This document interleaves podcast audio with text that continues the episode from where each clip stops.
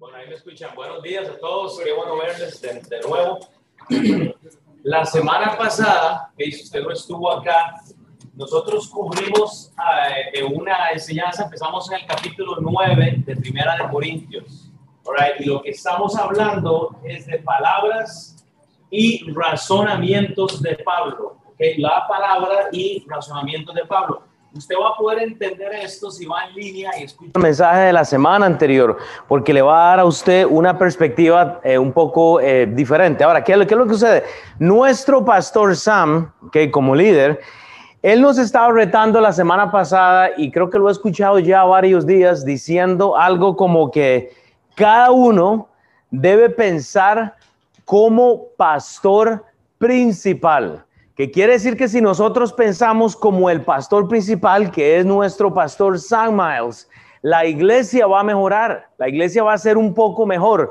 Y cuando digo la iglesia, porque eh, me corrigieron el otro día, estamos hablando de usted mismo, no estamos hablando del edificio. Gracias. Estamos hablando de usted, de su familia, de la iglesia que Dios le ha dado en sus manos, sus hijos, su vida, ¿verdad? O sea, entonces vea, yo la semana pasada cerré con esto, ¿ok? Esto es lo que justifica el tema mío. Entonces, usted puede decir que es anónimo o puede decir que el pastor lo dijo, pero oiga, el servicio a Dios es como la guerra. Va a ser como la guerra, pues hay batallas y usted va a tener que enfrentarlas. Su pastor no puede enfrentarlas por usted. Es como la agricultura, o sea, el servicio a Dios es como la agricultura. ¿Por qué? Porque hay que trabajar para sacar fruto. Usted no va a poder disipular si usted no se relaciona con las personas. Usted no va a poder disipular si no está evangelizando. Usted no va a poder tener una relación con Dios si no abre su Biblia. Pero lo último es que también es como el trabajo de un pastor. ¿Por qué? Porque hay que pastorear. Si usted es de las personas que viene, se sienta y se va, no hay, o sea, no hay un futuro. Bueno, la vida del cristiano no funciona así, es buscar a quién vamos a poder pastorear de ahora en adelante. Entonces oremos, Dios, obviamente, Padre, no tengo el mensaje, no tengo las palabras, ni siquiera soy eh, eh, apto, Padre. A veces pienso para enseñar, pero Padre, tú me diste el Espíritu tuyo, Señor, ya por medio de la salvación. Estoy en Cristo, Padre, como Pablo enseña en Efesios, y yo voy a pedirte, Señor, que, que elimines la torpeza mía de los labios, Padre, que tú puedas tener eh, un libre curso, Señor, en mi enseñanza esta mañana. Amén. Ok, en contexto, Pablo le está hablando a una iglesia corintia, corintiana, les he dicho yo, que está llena de religiosos y espirituales, ¿ok? Pues, tienen una espiritualidad, pero está mal enfocada. Ellos están enfocados en el paganismo, eh, en las cosas vanas, viles y por eso no entienden todo el mensaje, aún así son salvos. Eso es un cuadro de la iglesia ahora. Hay cristianos salvos que todavía, todavía viven en sus religiones, en sus paganismos, en sus prácticas y no se, y no se, este, eh, ah, y no se ah, eh, eh, penetran con Dios. No hay una relación cercana. Vea, vea lo que dice Hechos 18 del 1 al 3. Eso en el contexto, porque usted tiene que saber que Pablo le escribe a la iglesia de Corintios, o sea, él sabe, él fundó la iglesia de los Corintios, es el pastor principal. Hechos 18 del 1 al 3, y hemos leído esto anteriormente. Dice la escritura, después de estas cosas, Pablo salió de Atenas y se fue a Corinto, y halló a un judío llamado Aquila natural de Ponto, recién venido de Italia, con Priscila su mujer, por cuanto Claudio había mandado que todos los judíos saliesen de Roma, y dice, fue a ellos y como era del mismo oficio. O sea, Pablo tiene un oficio, ¿ok? Se quedó con ellos y ¿qué dice la Biblia? Trabajaban juntos, pues el oficio de ellos era hacer tiendas. En el contexto del capítulo 9 de Primera de Corintios, la iglesia está molesta porque Pablo está tomando de una ofrenda que algunos le han dado, o sea, y algunos están criticando, como que el pastor está tomando de, o gana un salario, ¿cómo es posible que el pastor? Y yo les decía, en el contexto latino más que todo, se da mucho que las personas no apoyan al pastor. Y, no estoy tirándome, o sea, no estoy diciendo que me tienen que apoyar a mí, no, tenemos una iglesia, gloria a Dios, en nuestra iglesia somos siete pastores, dos de ellos están a tiempo completo. Uno de ellos está pagado por el Instituto Bíblico. O sea que nuestra iglesia no es millonaria, pero gloria a Dios, el dinero va a las misiones. Entonces, lo que tenemos en contexto es que Pablo ya les había dado el ejemplo a esta iglesia de trabajo, ¿ok? Y lo, hablo eh, por mí mismo, gloria a Dios, yo tengo un trabajo del cual puedo ministrar y entonces, gloria a Dios, a, a veces ustedes me han dado un regalo de Navidad, bueno, gracias, pero no estamos esperando nada. El punto en este pasaje que vamos a estudiar hoy es que tenemos a una iglesia criticando que el pastor está tomando un salario. Y, o sea, lo dije la semana pasada, curiosamente, la gente que ni siquiera puede ofrendar son los que están hablando más. Y, eso se da, gloria a Dios, no en nuestra iglesia. Nosotros tenemos gente que da con, este, eh, eh, eh, con ganas a la misión. Pero es el problema, que la gente que no está dando dinero es la gente que está en contra de los pastores.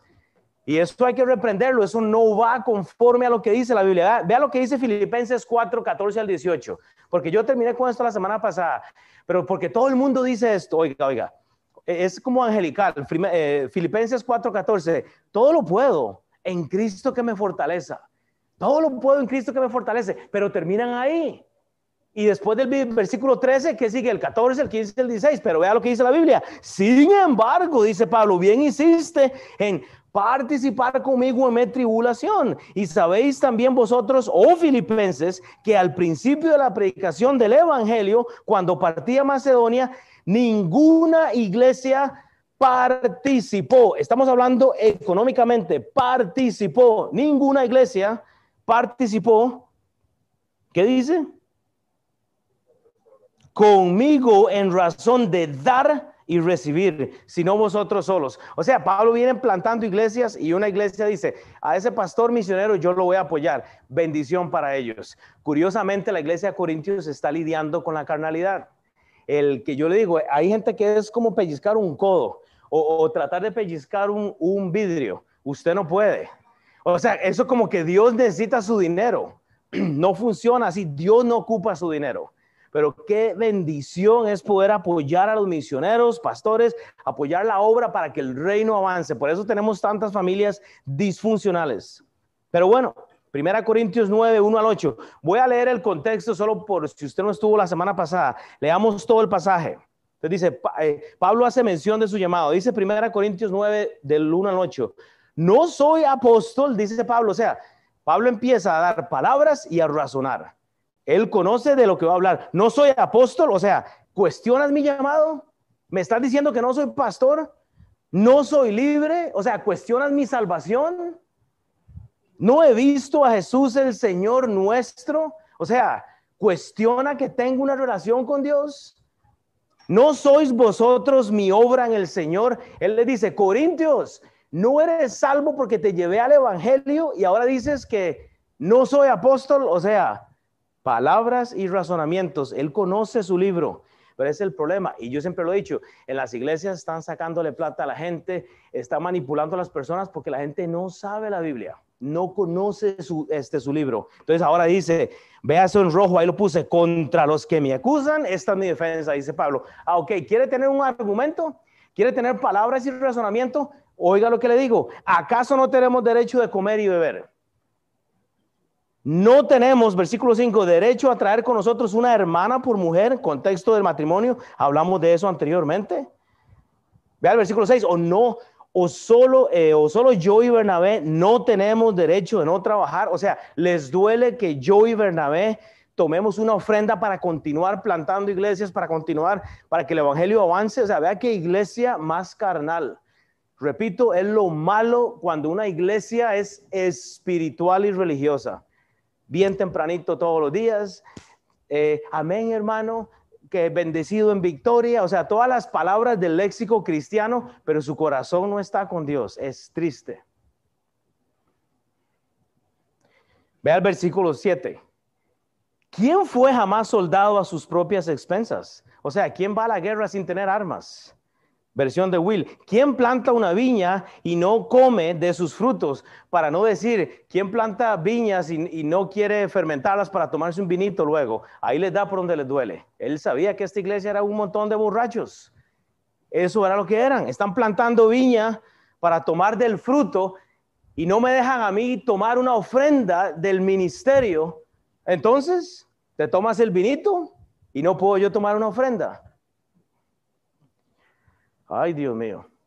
Es la iglesia que tenemos el día de hoy, no nosotros. Yo le doy gloria a Dios por esta iglesia, hermanos. Es una bendición. Temáticamente, Pablo sabe que están cuestionando su apostolado, su libertad, están cuestionando a la persona de él, el fruto, que quiere decir que si están cuestionando el fruto de Pablo con la iglesia de Corintios, quiere decir que ninguno era salvo entonces, pero sabemos que eran salvos. Es una iglesia que estaba luchando con la carnalidad. Hermanos, identifíquese con los, con, los corintios.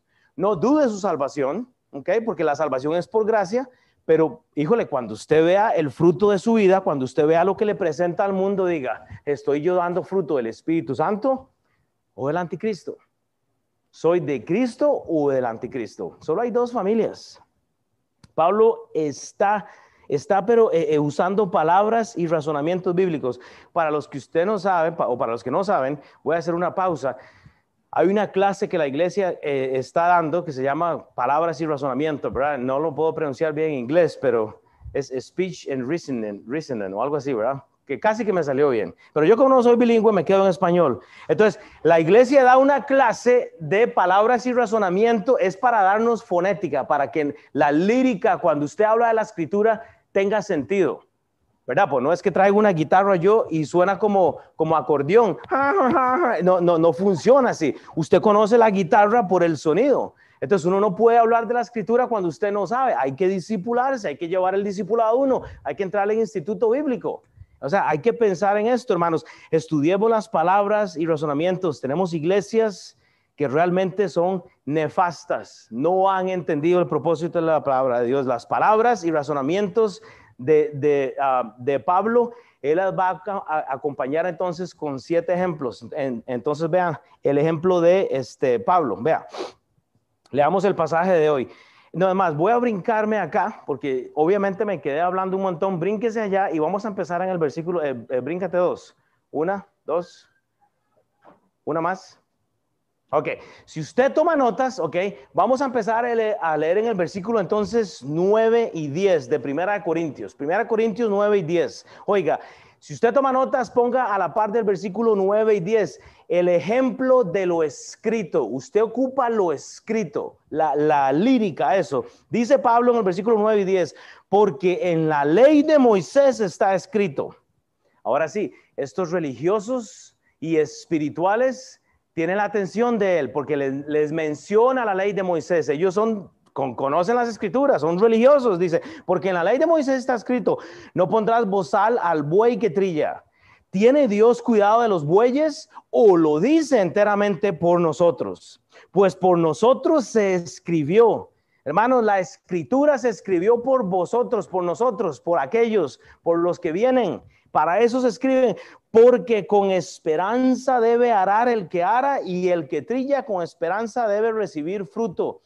Escribimos, hermanos, primeramente, entienda esto, nosotros, eh, y, me refiero al ejemplo escrito, porque Pablo siempre está refiriéndose al Pentateuco, a la ley de, Moisés. ¿Por qué? Porque habían doctos en la iglesia pero no aplican la escritura. Esta gente cree que cuando Pablo dice eso del, del bozal, ellos son tan carnales que ellos dicen, ah, esa ley se aplica solo para los animales.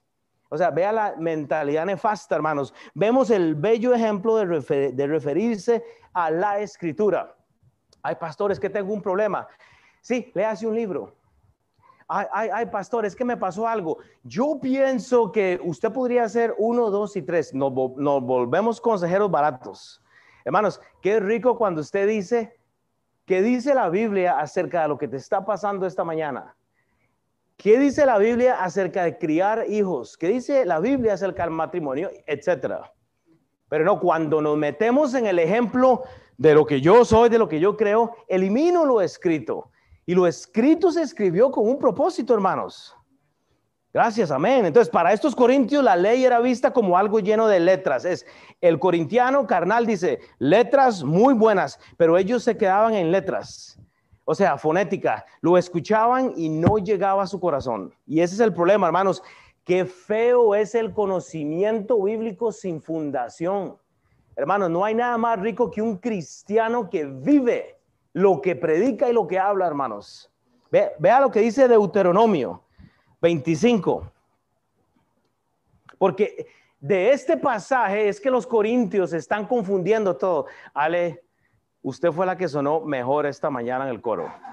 O sea, le damos un aplauso aquí que estamos en la clase. Así uno, uno chiquitito.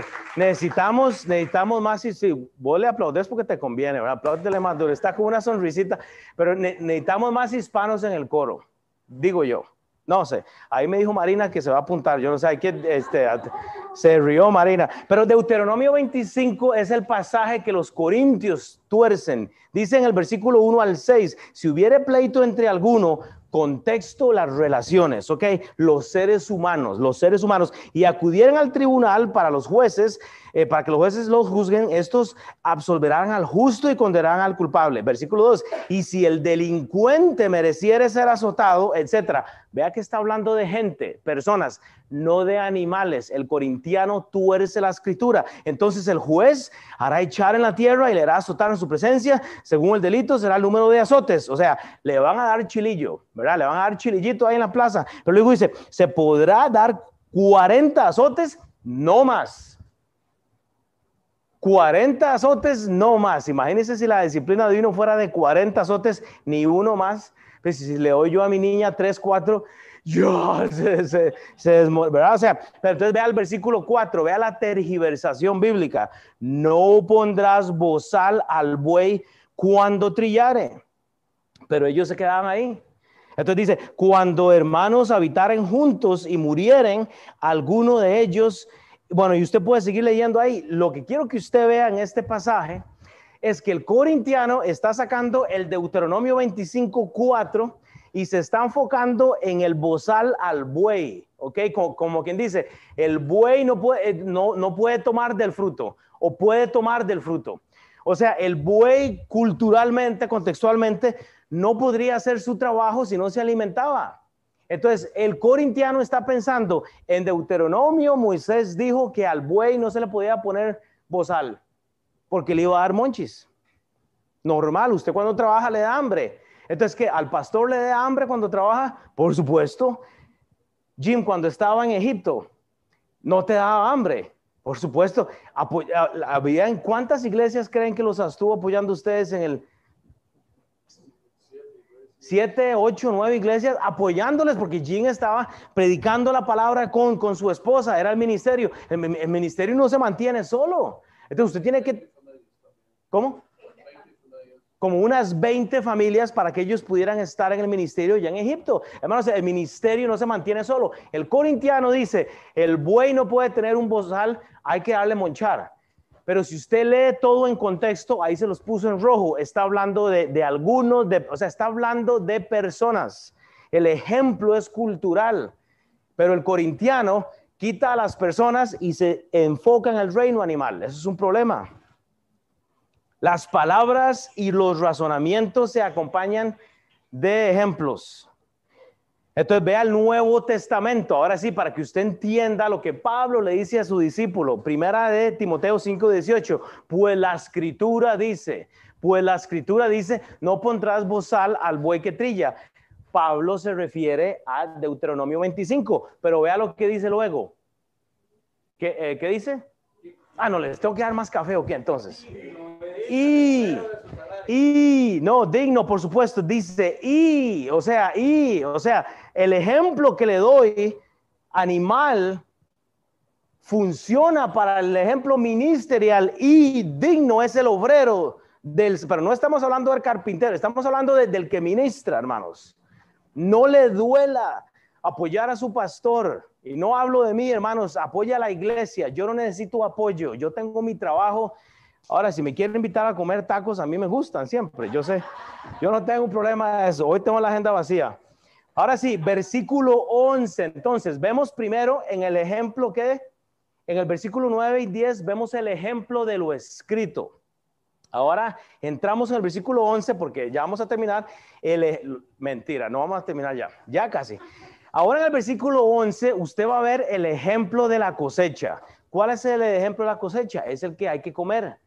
Hoy alguien hizo algo para comer en, su casa, lo vamos a cosechar en un momento cuando yo termine el mensaje. Dice la escritura, si nosotros, el ejemplo de la cosecha, si nosotros sembramos entre vosotros lo espiritual, es gran cosa si segaremos de vosotros lo material, y lo leí mal, disculpen.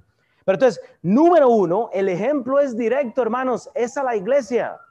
Pablo no está hablando de la iglesia de los Gálatas, de los Filipos, de Tesalónica, él, él está hablando de nosotros. Entonces, esta mañana, el mensaje está para ustedes. Si nosotros, hermanos, el mensaje tiene que ser directo, sembramos entre vosotros lo espiritual, el ejemplo del Pablo representa trabajo, hermanos. Lo espiritual no es así. Dios, vamos a empezar una clase hispana.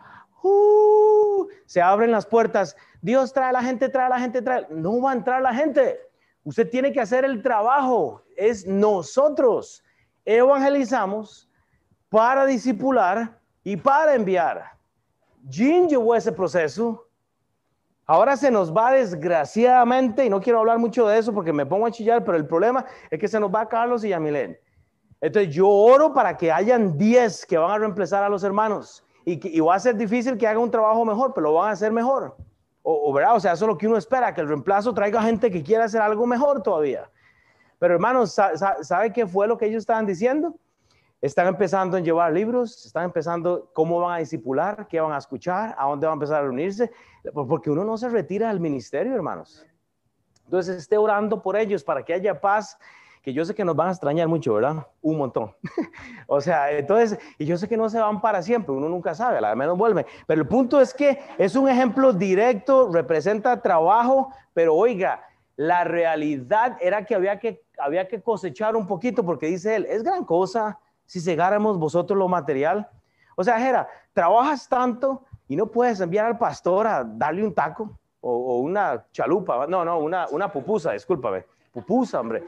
O sea, ¿me entiendes? O sea, trabajas tanto y no, pero ¿cómo que invitas al vecino, invitas al del trabajo y, y, no invitas al pastor o al misionero o al líder? Hermano, nuestra iglesia tiene mucho tráfico de misioneros.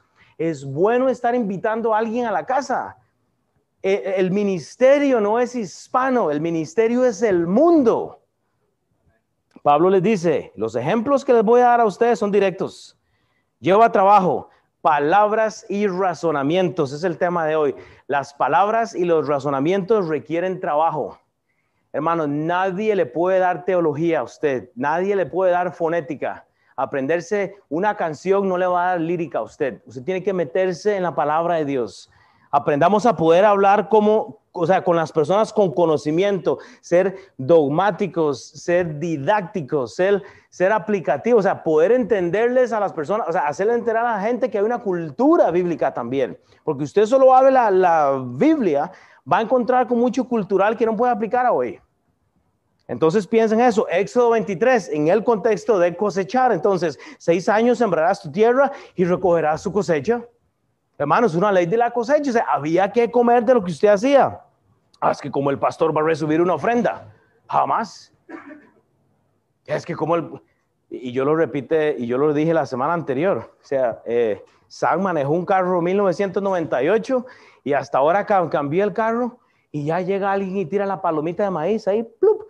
¿Cómo es posible que el pastor tiene un carro nuevo? Pues a usted qué le importa?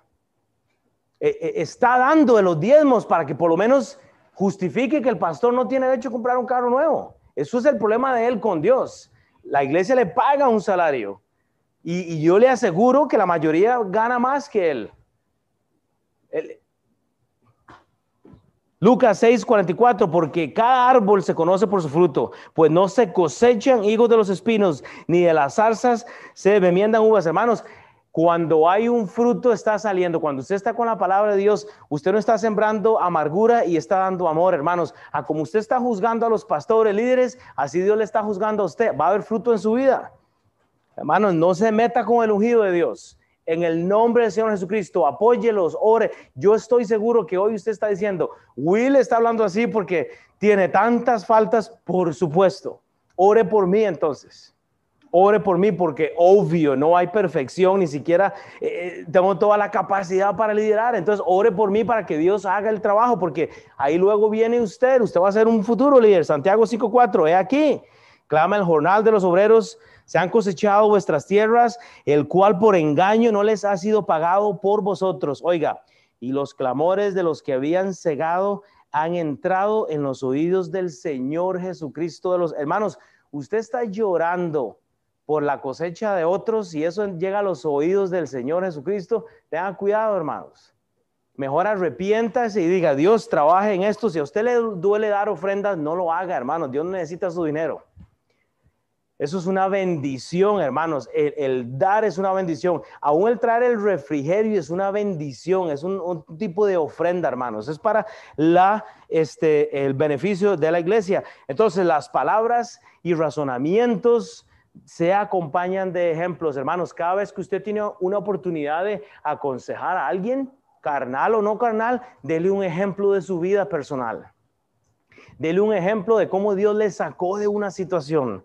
Versículo 12, para movernos, vemos el ejemplo civil.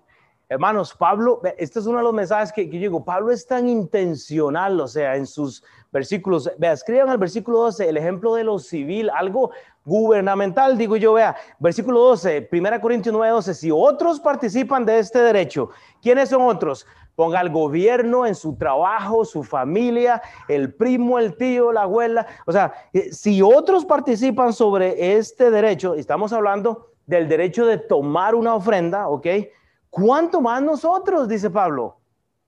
¿Tanto me odias que no puedo tomar una ofrenda, no puedo recibir una pupusa? O sea, no, no puedo recibir un regalo de algo. O sea, ¿tanto te duele que el pastor, líder, misionero reciba pero no hemos usado, dice Pablo. Hey, nunca hemos usado este derecho, sino que lo soportamos todo. Por no poder ningún obstáculo.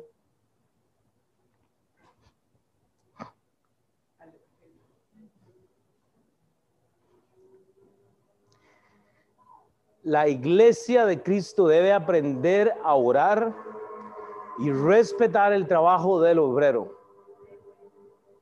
No todos van a ser pastores, pero la gente no tiene idea de lo que el pastor sufre en general. Cuesta mucho la obra. Yo no hay día que no me voy a acostar, hermano. Yo estoy orando por ustedes constantemente porque les amo. Sí, así de perfecto, pero cuesta mucho la obra. Porque entonces uno tiene que venir a enseñar y uno sabe lo que es uno. Uno sabe que no hay perfección pero yo he visto la obra de Dios en mi familia y eso es lo que yo deseo para ustedes. Hermanos, habían reglas similares en el gobierno que ellos apoyaban. Pero la excepción, o sea, ¿por qué hacer excepción entonces en la iglesia? Esas son las dos preguntas claves de este versículo 12. Como que la parte civil es fácil, pero la parte espiritual de solo orar por su pastor, de, y, y Pablo aquí como yo no lo veo excusándose, él está dando palabras y razonamientos para que ellos entren en razón, pero hermanos, ore por sus pastores. Aquí tiene siete pastores, ¿sabe los nombres de ellos? Pregúntese entonces. Vemos no solo nuestros días, hermanos, eh, eh, eh, cristianos luchando para apoyar la obra de Dios, pero vemos luchando, cristianos luchando aún para dar una ofrenda para un misionero. Qué triste, hermanos. Vemos como Pablo usa un momento de sentención para decirles, hermanos, yo nunca me puse a hablar de las ofrendas. Usted se acuerda que en 1 Corintios este, 7 yo dije, en cuanto a lo que me escribiste, Corintios, se les olvidó que mi mensaje fue porque les estoy escribiendo algo que ustedes me preguntaron, pero yo nunca estaba hablando de las ofrendas. Mas, sin embargo, en 1 Corintios 15, si mal no me equivoco, él habla de las ofrendas porque les dice, ah, están hablando de las ofrendas, aquí traigo el chilillo entonces, porque hay principios básicos. Pero Pablo aprovecha que tiene esta puerta abierta. Pablo no está dando chilillo, él tiene la puerta abierta a ellos, él va a hablar. Vaya Mateo 22, hermanos, no está ahí en su en el PowerPoint, pero vaya Mateo 22. Vamos a leer del 15 al 22. Lea esto conmigo. Eso es un pasaje que usted puede poner ahí en Primera Corintios como referencia cruzada. En contexto estamos hablando del tributo. O sea, si usted tiene que pagar impuestos, le duele darle al pastor. Mateo 22, 15, 22. Mateo 22, 15, 22. No, 22, 15. Disculpen, sí, ahí está. Mateo 22, 15 al 22. Dice la escritura, entonces se fueron los fariseos y consultaron cómo sorprenderle en alguna palabra. a Jesús, ¿verdad? Quieren sorprenderlo. Le enviaron los discípulos de ellos con los herodianos diciendo, maestro, sabemos que eres amante de la verdad y que enseñas con verdad el camino de Dios y que no te cuidas de nadie porque no miras la apariencia de los hombres. Dinos pues, ¿qué te parece? Y le preguntan, ¿es lícito dar tributo a César o no? O sea, ¿pago los impuestos o no? Entonces, ¿qué es lo que dice él? En el versículo, en el versículo 18, ¿por qué me tentáis hipócritas? Mostrándome la moneda del tributo y ellos representaron un denario. Entonces les dijo, ¿de quién es esta imagen y la descripción? Le dijeron, de César. Y a Dios, no, y ya, ya me perdí yo. Dad pues al César lo que es del César y a Dios lo que es de Dios. ¿Qué es lo que pasa? tengo que mostrarles yo cómo se hace el ejemplo de, dar, si ustedes tienen que pagar los civiles, los tributos y todo eso, y tienen un pastor, un misionero, alguien en la misión, y no pueden apoyarlo desde su salario, no es un obrero de Dios, entonces, hermano, las palabras y razonamientos se acompañan de ejemplos. ¿Sabe qué hace Jesús? Agarra una monedita, vea la carita de esa persona, ¿quién es? César, ok, dele a César lo que es del César, pague al gobierno los impuestos de las ofrendas también, eso es bueno, eso mantiene. Ok, si este, este ministro, esta, bueno, yo iba a decir el aire acondicionado, no puedo poner el ejemplo de aire acondicionado porque estoy sudando que, oiga, estoy quemando 300 calorías. Damos la ofrenda hasta la otra semana, hasta que no nos enciendan. Es, no, es que creo que se les dañó el aire acondicionado. ¿Están sudando ustedes o soy solo yo? Ok, pausa, un momento. Qué calor, yo estoy aquí, pero sudando, bro. Estoy aquí con el partido del Barcelona y el Real Madrid y va a ganar el Barcelona, ahora dicen por allá. Solo Ramón sabe. El Real Madrid, papá. ¿Verdad? Ya se me fue el tiempo. Bueno, voy a apurarme para comernos el requisito que nos tienen allá. Versículo 13. Ahora vamos al ejemplo cultural judaico. Ok, si usted no sabe eso, vamos a... Hay tanto que quiero dar, pero no puedo. Usted puede llamarme, pedirme esas notas, pero vea, en 1 Corintios 9:13 dice la escritura, no sabéis que los que trabajan en las cosas sagradas, ok, ahí les agarró la atención, sagradas, comen del templo y que los que sirven al altar, del altar participan. Entonces, es un contexto que, tenemos que entender. ¿Por qué? Porque ellos entienden lo que Pablo está hablando. Ellos saben que está hablando de levitas. Y si usted estudia toda la historia de levitas, eso no está en sus notas, pero los levitas en contexto cultural, ellos no tenían derecho a un territorio, sino que les daban un pedacito de ciudad, así un lugar como para que, pero había muchas reglas y muchas cosas, pero cuando se mencionan las cosas sagradas, templo, el altar, inmediatamente Pablo se volvió didáctico. Él dice, les di por donde, ahora sí me están entendiendo, ahora sí me están entendiendo. Acá muy sigilosamente Pablo usa el ejemplo levita o judaico. Él tiene la atención de ellos, hermanos. Parte del evangelio del cual nosotros no tenemos la atención de la gente es que no sabemos dar el evangelio a alguien. No nos hemos discipulado. Pero hay gente que es natural. Usted tiene que ir con Jean. Jean saca hasta, hasta no, no, no le digo. El hombre, él no, no se va, uno no, uno no puede callarse. Uno no puede callarse, eso es un derecho que, tenemos, hermanos. Esa frase de trabajar en las cosas sagradas ya les llenó la atención, o sea, ellos saben que está refiriéndose a Jerusalén, entonces dicen, ah, ok, estamos equivocados.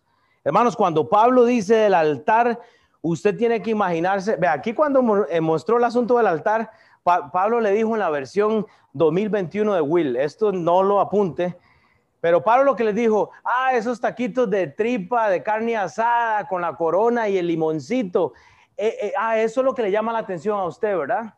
Todo el mundo lo entiende, ¿verdad? Porque usted dice tacos y le meten corona, limón y ahora sí, ese lenguaje sí lo entienden, ¿verdad? Pero el de dar a la, a la iglesia, el de, ah, bueno, ese no, no, eso no. Entonces, Pablo tiene que ser didáctico. Ah, el altar. Ah, sí, aquellos holocaustos y toda la monchada que se pegaban luego con la comida sacrificada a los ídolos, que ya estudiamos eso anteriormente. Ah, bueno, eso sí lo entiende, ahora sí lo ¿me entiende? O sea, ¿cómo cuesta, verdad?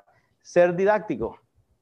ay, es que no me puedo aprender la Biblia, es que qué difícil, discipulado uno, y me piden que me aprenda el versículo número uno, pero ¿cuál, canción? Una, hay una, una mundana, a ver, una canción de, del mechudo, el, la, el despacito, el, ¿cómo se llama? Ah, pero llega la Navidad y todos, llega Navidad. Y, todo el mundo yo, y se la cantan al derecho y al derecho, y van manejando en el carro y van aquí con la, con la música, pero un versículo para exhortar, eh, jamás, ¿verdad? No, no, no, no te metas con eso. Eh, o sea, yo no entiendo, hermanos, ser didáctico es necesario a veces para mover a la gente de su ignorancia. Esta audiencia sabía el rol de los levitas. Ellos entienden todo esto. Repito lo que dije al principio. Los corintios era una iglesia espiritual, oiga, espiritual, carnal, pero ¿qué eran? Eran unos idólatras, eran paganos. Imagínense a un cristiano que se recién convierte, que se recién convierte y no quiere dejar todas sus mañas. Ok, ahora sí, no lo juzgue, deje que Dios haga el trabajo, no le dé un golpe bíblico, ore por él, no juzgue lo que toma o lo que come Ore por la persona. Ay, es que toma corona con limón y taco de tripa y, y, y, de asada, ¿viste? Deje que Dios haga el trabajo. Si a usted le molesta eso, ore por la persona. Por eso Pablo menciona las cosas sagradas, el altar, porque había ahí un, un, paganismo de esta iglesia, hermanos. No solo vemos la parte civil o cultural, hermanos, pero vemos mucho. La religiosidad está dañando a la iglesia. Es por eso que Pablo da palabras y razonamiento. Pero cuando sus palabras no tienen la sazón de Cristo, cada vez que usted abra la boca está lastimando a las personas. Y se divide la obra del Señor. ¿Viste cómo llegó aquella? ¿Viste? Mírala, mírala, mírala, mírala. Mira, es coach. Híjole, 120. Ah, bueno, ¿y, ¿y cómo sabe usted que vale 120 la cartera? Porque yo estoy seguro que tiene una por allá también. A mí también me gustan esas las cosas. Si me, quieren regalar una, regálale una al pastor. No. No, estoy bromeando. Levítico 6, 15, 16, solo para que usted entienda el contexto. Y tomará de una, o sea, habían reglas, habían cosas para los levíticos que ellos tenían que entender. Y tomará de, el, el Levítico 6, 15, 16. Y tomará ella un puñado de la flor de harina de la ofrenda. O sea, usted tomaba de la ofrenda, ese es el contexto y de su aceite y todo incienso que está sobre la ofrenda y lo hará arder sobre el altar por memoria en olor grato a Jehová. O sea, había que tomar de la ofrenda para el sacrificio, había que tomar de la ofrenda para apoyar el ministerio. Y el sobrante de ella lo comerán Aarón y sus hijos, sin levadura se comerán, etc. Deuteronomio 18, el 1 al 4, igual habla de todo esto. Los sacerdotes levitas, dice, es decir, toda la tribu de Leví no tendrá parte ni heredad en Israel. Es por eso que no tenía una tierra, tenía una ciudad ahí como, como un pedacito. Y comerán, no tendrán pues heredad entre sus hermanos, etcétera. Usted puede leer todo esto, hermanos. Era importante que Pablo tenía la atención de ellos. Y es por eso que él menciona lo de las cosas sagradas y la heredad, etcétera, hermanos. Eso es importante. Entonces, cuando usted tiene un argumento, y no me puedo meter en todo lo de los levitas, hay un montón. Luego vienen los nazareos y hay un montón de reglas, pero había una estructura.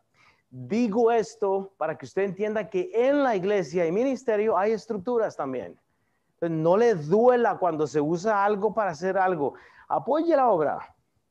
Las palabras y razonamientos se acompañan de ejemplos, hermanos. Sea didáctico con sus hijos. Sus hijos no entienden el lenguaje suyo porque usted nació con Luis Miguel, con Chayán, con este jugo de piña, usted nació con, con eh, ¿verdad? O sea, los niños ahora, los jóvenes ahora tienen otro lenguaje. Usted no, usted no se los va a ganar con, con himnos. Usted tiene que saber cómo entrarles. Ahora ellos lidian con otras cosas. Usted se gana a sus hijos con una relación personal, eh, pasando tiempo, pasando tiempo con ellos, haciendo cosas. Ah, no, pero si usted los pone, apréndase la Biblia. Génesis, sexo, Levítico, número, Usted no va a lograr nada, usted está matando el corazón de ellos. Versículo 14, el ejemplo del convertido. Ya vamos a terminar, ahora sí. El ejemplo del convertido.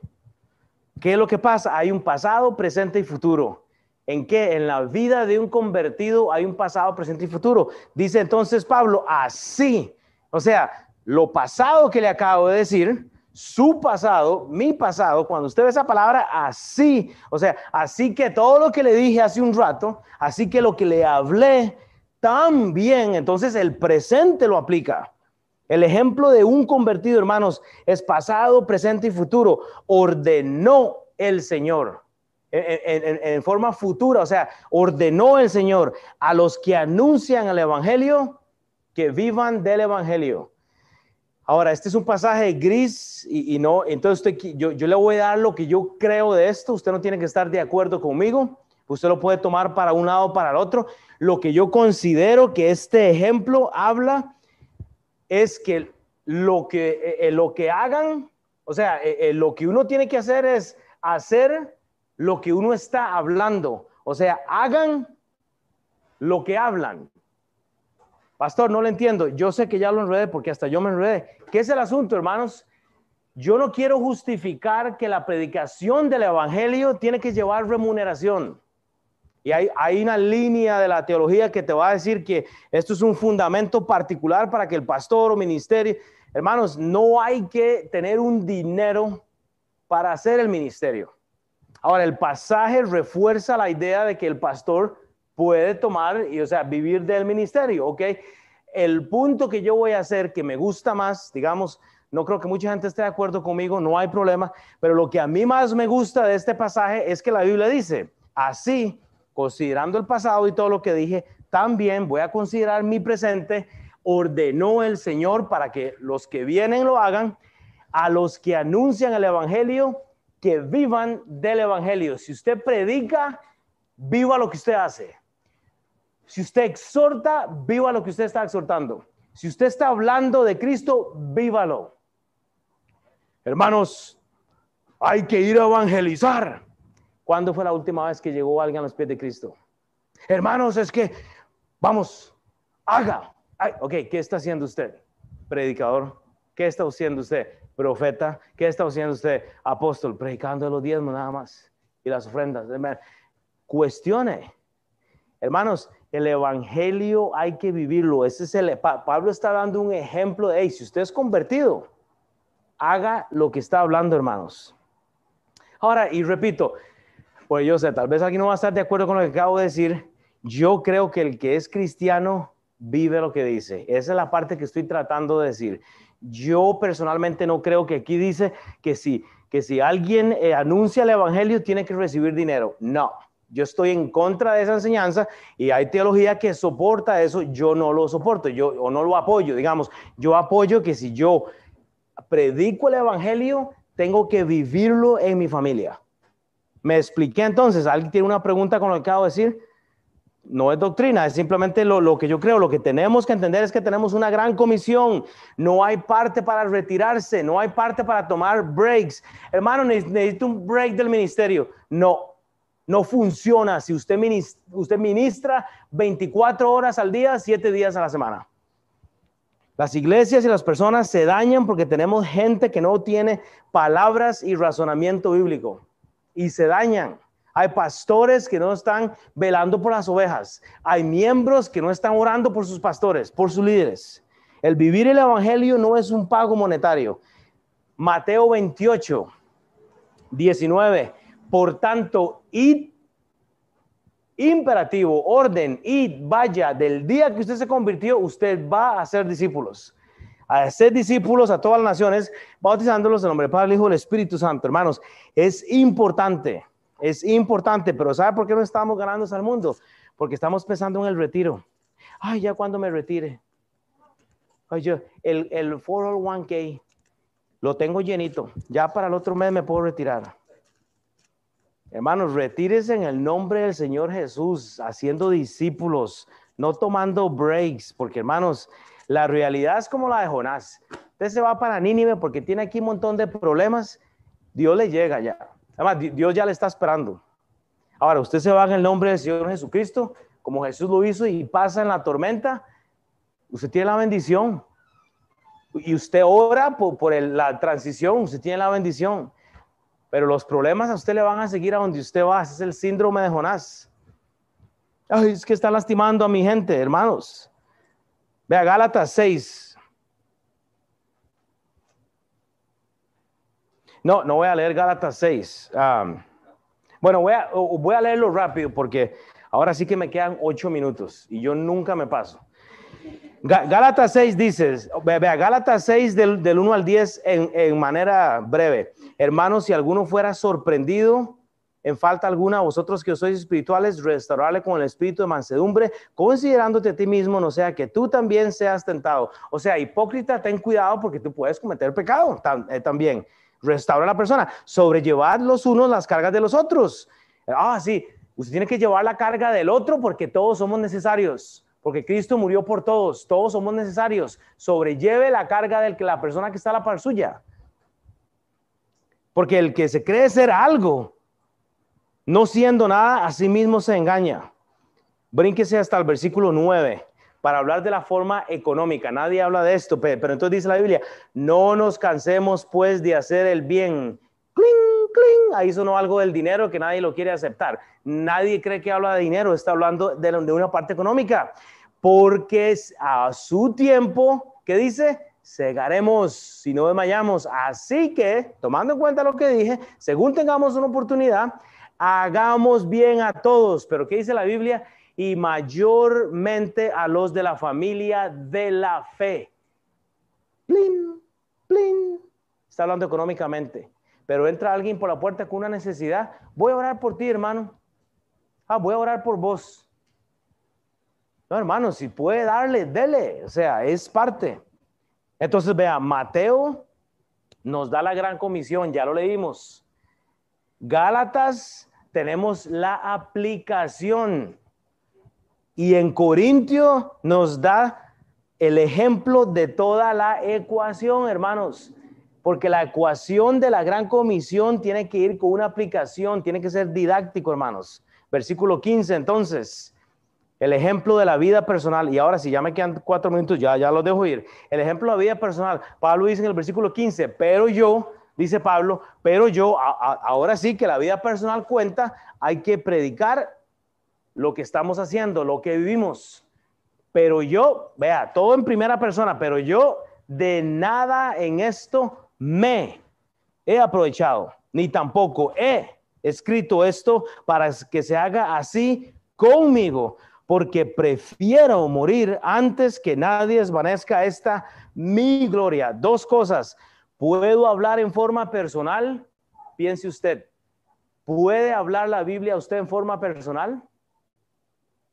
¿Puede usted decir que no quiere tener gloria a veces? Tómelo personalmente. Tengo derecho a hablar de forma personal. Porque repito, a veces nos paramos. Y, y evangelizar. Ok, ¿cuándo fue la última vez que usted fue a evangelizar? No de la orden si usted no lo está haciendo. Hay que disipular, hermanos. ¿Cuándo fue la última vez que disipuló? Simple. Cállese la boquita, ore para que Dios le dé un discípulo y hagamos el trabajo del evangelismo para tener discípulos. Todo lo que el, eh, apóstol Pablo está haciendo es, es, como una joya, o sea, es una instrucción tremenda. Lo que sucede es que tenemos que evitar, hermanos, es que tenemos que evitar que nos duela poder apoyar a nuestro pastor San Miles. Amén. Híjole, ni uno. Ahora sí. O sea, bueno, voy a decirlo otra vez. Tenemos que trabajar para que no nos duela apoyar a nuestro pastor San Miles. Gloria a Dios, hermano. No nos tiene que doler, doler dar la ofrenda. Tenemos siete pastores y solo tres están contratados por una razón. No, nosotros no queremos crecer para arriba, queremos crecer a los lados. Bueno, no, no, no, cuidado, porque. Ay, ahora sí. Y ahora sí nos fuimos. Va a que hacer este, clasecitas de yoga mejor. Ah, ah, ah, no. Sería terrible crecer a los lados. Mejor crezcamos territorialmente. Así está mejor, ¿verdad? Territorialmente. Las palabras y razonamientos se acompañan de ejemplos. Termino con este último pasaje. Entonces, apunte, el versículo 16 y 18 termina con el ejemplo de la responsabilidad. ¿Cuál es? La predicación palabras y razonamientos se acompañan de ejemplos, hermanos. Si usted automáticamente tiene un devocional con Dios y se está comiendo estas palabras que son como la, la miel, son como ríos de agua viva, palabras que penetran en su corazón, hermanos, es automático, hermanos. La predicación sale. Vea cómo termina Pablo entonces para esta mañana para irnos, porque me quedan tres minutos. Qué bien lo pude hacer hoy. 16 al 18. Pues si anuncio el Evangelio, no tengo por qué gloriarme, porque me es impuesta necesidad y hay de mí mismo si no anunciar el Evangelio carnal, por lo cual, si lo hago de buena voluntad, recompensa tendré. Pero si de mala voluntad la comisión me ha sido encomendada, ¿cuál es mi galardón? Que predicando en el Evangelio presente gratuitamente el Evangelio de Cristo para no abusar de mi derecho en el Evangelio. Esto refuerza el punto que yo dije ahora que era gris, porque mucha gente utiliza que los que vivan del Evangelio tienen que vivir de... Yo apoyo a lo que Pablo está diciendo es a presentar gratuitamente el Evangelio, que es por gracia. Así cuando vaya a una iglesia y le quieren sacar de plata, díganle que no. Cada palabra que Pablo da es, es para responder a lo que ellos están hablando. Hermanos, la predicación del Evangelio es necesaria. Usted no tiene derecho a retirarse. Pablo está siendo acusado. Segunda Timoteo, termino con este versículo. Segunda Timoteo no está en el PowerPoint, pero usted lo puede leer. Segunda Timoteo, referencia cruzada, capítulo 4 del 1 al 5 y termino con esto. Te encarezco delante de Dios, segunda Timoteo 4 del 1 al 5 y del Señor Jesucristo que juzgará a los vivos y a los muertos en su manifestación y en su reino. Que predique la palabra, que instes a tiempo, o sea, cuando estás listo y cuando no estás listo y fuera de tiempo, redarguye, reprende, exhorta con toda paciencia. Paciencia, hay que tenerle paciencia a los nuevos convertidos y doctrina, porque vendrá tiempo cuando no sufrirán la sana doctrina, sino que teniendo comezón de oír, se amontonarán maestros conforme a sus propias nefastas concupiscencias, ¿verdad? O sea, esa palabra no está, y apartarán de la verdad al oído y volverán a las fábulas, pero tú sé sobrio, no ebrio, ¿verdad? Soporta las aflicciones, haz la obra de evangelista, cumple tu ministerio. Entonces, termino con esto antes de irnos a la monchis, ¿ok? El mensaje de hoy termina así, de esta forma. El servicio a Dios, el servicio a Dios. Hermanos, tomando en el contexto que vimos ejemplos eh, me queda un minuto todavía, ya, ya cerraron. ¿Qué tal si les digo algo buenísimo? Ya no lo apuntaron. Ya están ah, guardando todo, ¿verdad? Estoy bromeando. Hermanos, vimos unos ejemplos, ejemplos de lo escrito, de la cosecha. Vemos el ejemplo civil, judaico. Vemos el ejemplo de alguien que se convierte, el ejemplo personal de Pablo y la aplicación. ¿Cuál es la aplicación? Es la predicación. El servicio a Dios es como la guerra, hermanos hay muchas batallas. Quédese en la batalla conmigo. Hermanos, peleemos la batalla juntos, con amor, con ganas. Es como la agricultura, hermanos, pues hay que trabajar para sacar el fruto, hermanos. Es necesario. Y es como el trabajo de un pastor, pues hay que pastorear. Y diga que es anónimo o que se lo dijo el pastor, pero vea, haga el trabajo del pastor. Usted puede hacerle. Todo lo podemos hacer. Usted tiene que pastorear a alguien en su vida. Quiero que cierre los ojos y vamos a orar. Así los jóvenes ponen la música y sabemos que ya podemos bajar. Padre Dios, gracias por todo lo que tú haces. Gracias por esta clase tan bella, Padre. Gracias por lo que tú nos has dado victoria en la palabra de Dios, Padre. Gracias porque no tenemos derecho si no es a predicar el Evangelio, Padre. Tú nos has dado el derecho de convertir a gente a los pies de Cristo. Tú nos has dado el derecho a arrepentirnos. Padre, tú nos has dado el derecho de leer la Biblia, Señor. Nos has dado el derecho, Dios, de llevar gente a los pies de Cristo. Ayúdanos a hacer este trabajo, Padre, un trabajo pastoral, Padre, que pueda impactar la vida de las personas. En el nombre de Cristo Jesús, oro por los alimentos que hay allá, Señor, que sean de bien para nuestros cuerpos.